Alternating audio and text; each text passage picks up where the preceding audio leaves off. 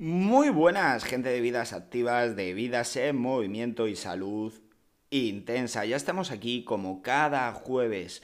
Lo primero, recordaros mi contacto a través de Instagram por si queréis consultar mis publicaciones o hablar conmigo. Es todo en minúsculas, salud barra baja intensa. Y ahí hablamos de lo que queráis. Y vamos ya con este episodio 90. Y sabéis, el otro día recordé un post que leí, bueno, y algo que he escuchado muchas veces, que dicen que para ser experto en algo tienes que haber estado mil horas dedicado a eso.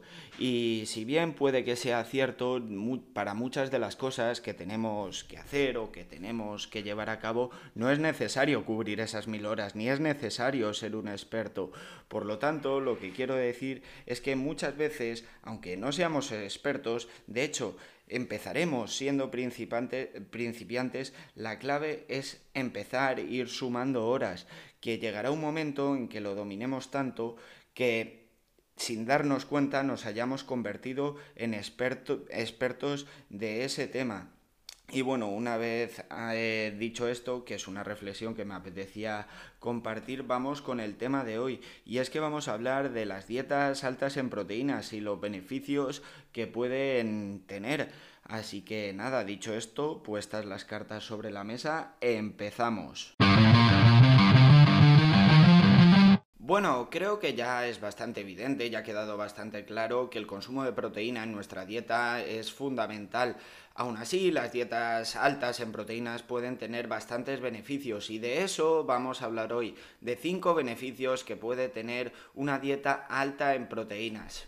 Y lo primero, antes de empezar con estos cinco beneficios, vamos a aclarar que es una dieta alta en proteínas. Bueno, más o menos el consumo de proteínas diario, dependiendo de cada persona, debería estar entre 1,2 y 1,8 mínimo de gramos de proteína por kilogramo de peso.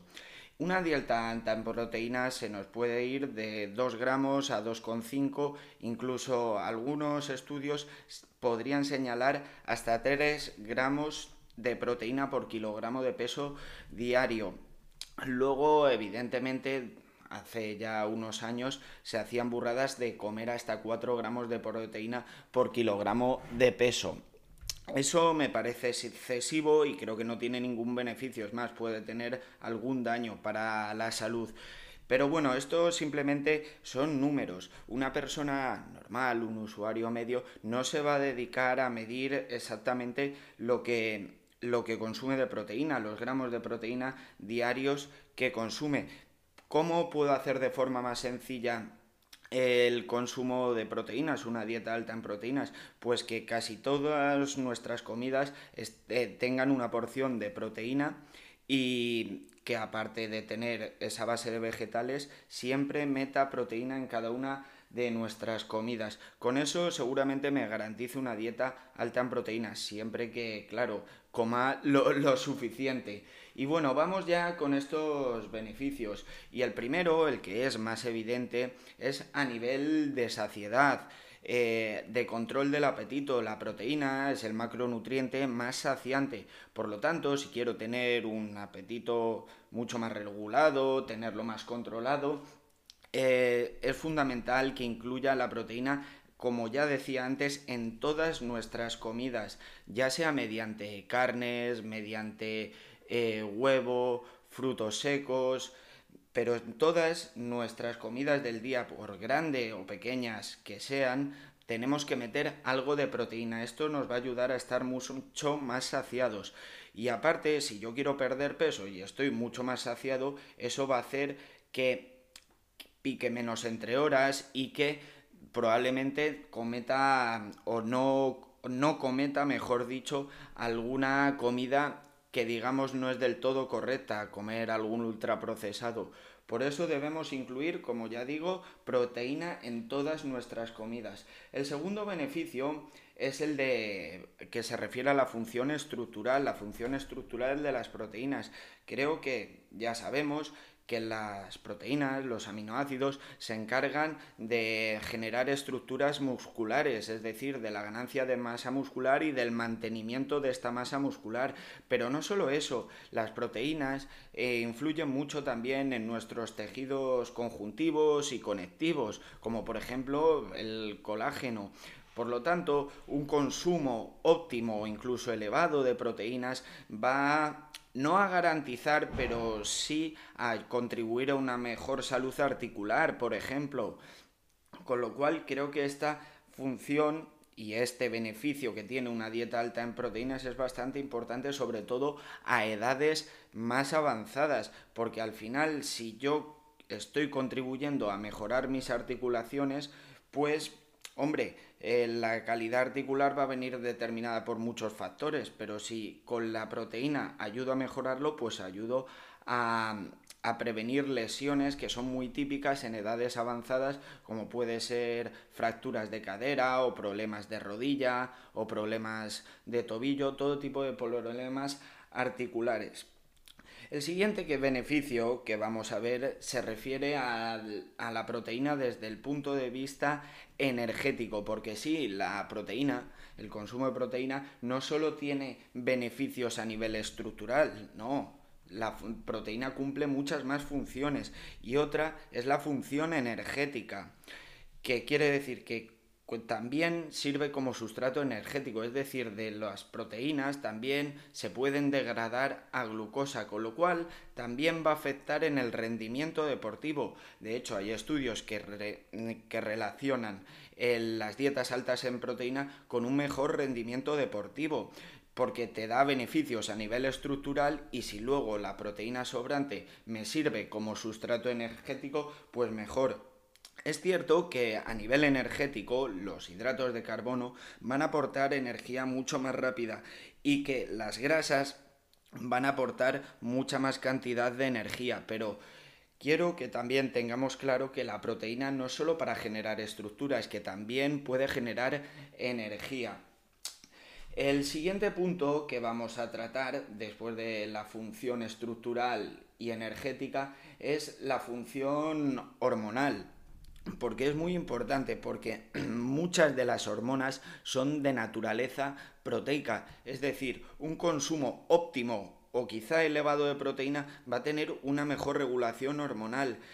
Y no te digo yo que una dieta alta en proteínas vaya a mejorar tu estado de ánimo, que puede ser, pero desde luego una dieta deficiente en proteínas sí que va a afectar a tu sueño, a tu estado de ánimo, porque al final las hormonas se encargan de regular todos estos, estos procesos de, bueno, mm, procesos como el sueño, como el, el, estado de ánimo, con lo cual si yo tengo una dieta baja en proteínas es más probable que tenga esos desequilibrios y tener un consumo óptimo o elevado puede hacer que nuestra función hormonal eh, mejore muchísimo. Aparte, eh, hormonas como la insulina y el glucagón, encargadas de, de regular la glucosa en la sangre para problemas de diabetes y todo eso, pueden ser bastante útiles, ya que la insulina y el glucagón, por ejemplo, son hormonas de naturaleza proteica. Y estoy yendo bastante rápido, pero creo que los puntos están quedando bastante claros. Y ahora me voy a detener en el quinto, bueno, no me voy a detener, lo voy a contar, pero voy a detenerme un poco más porque creo que es muy importante entender el efecto térmico de los alimentos o el efecto termogénico de los alimentos. Este efecto eh, viene a referirse al gasto calórico que hacemos cuando estamos digiriendo el alimento. ¿Qué ocurre? Que la proteína es el macronutriente que más efecto térmico tiene, es decir, que más energía gasta a la hora de digerirlo. Con lo cual, vamos a poner un ejemplo, si yo estoy comiendo 2.000 eh, calorías de proteínas, que es una barbaridad, es un ejemplo, pues digamos que un 20% de esas calorías se van a ir a la digestión de esa, de esa proteína, con lo cual al final tendré solo un beneficio de 1600 calorías. Sin embargo, por ejemplo, la grasa en torno al 5%, al final va a gastar 100 calorías en la digestión de la grasa y voy a tener un rendimiento de 1900 calorías. La conclusión que hay que sacar con este efecto térmico y con el consumo de proteínas es que puede ser fundamental en una pérdida de peso, ya que todas las calorías que puedo consumir en proteína parte, una gran parte se va a ir en la digestión de las mismas. Sin embargo, con otros macronutrientes no ocurre esto. Por ejemplo, es verdad que para una dieta de pérdida de peso las grasas suelen ser muy saciantes, pero su efecto térmico es mucho más bajo. Si yo baso mi dieta en grasas, por saludable que sea, al final este, pierdo este gasto calórico que puede ser fundamental a la hora de, de una pérdida de peso.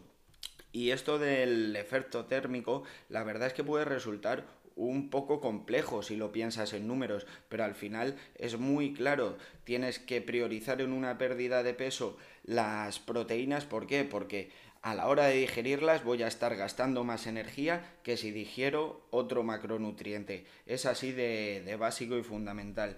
Y bueno, ya hemos abordado los cinco beneficios, creo que algunos son bastante evidentes. Evidentemente, la proteína, al tener tantas funciones, eh, tiene muchísimos beneficios, tiene muchísimos más de 5 y algunos son más evidentes de los que he dicho y otros no tanto. Yo os traigo la lista de los que he considerado fundamentales, pero evidentemente eh, las proteínas, por ejemplo, también tienen una función defensiva, colaborando a los anticuerpos, también tienen una función enzimática, favoreciendo las reacciones químicas que se producen dentro de nuestro organismo.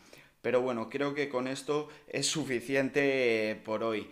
Y nada, antes de despedirme, os recuerdo mi contacto a través de Instagram, todo en minúscula, salud barra baja intensa. Y ahí hablamos de lo que queráis. Y bueno, nos escuchamos todos los jueves. Y por favor, seguir creciendo, seguir construyendo y a volar.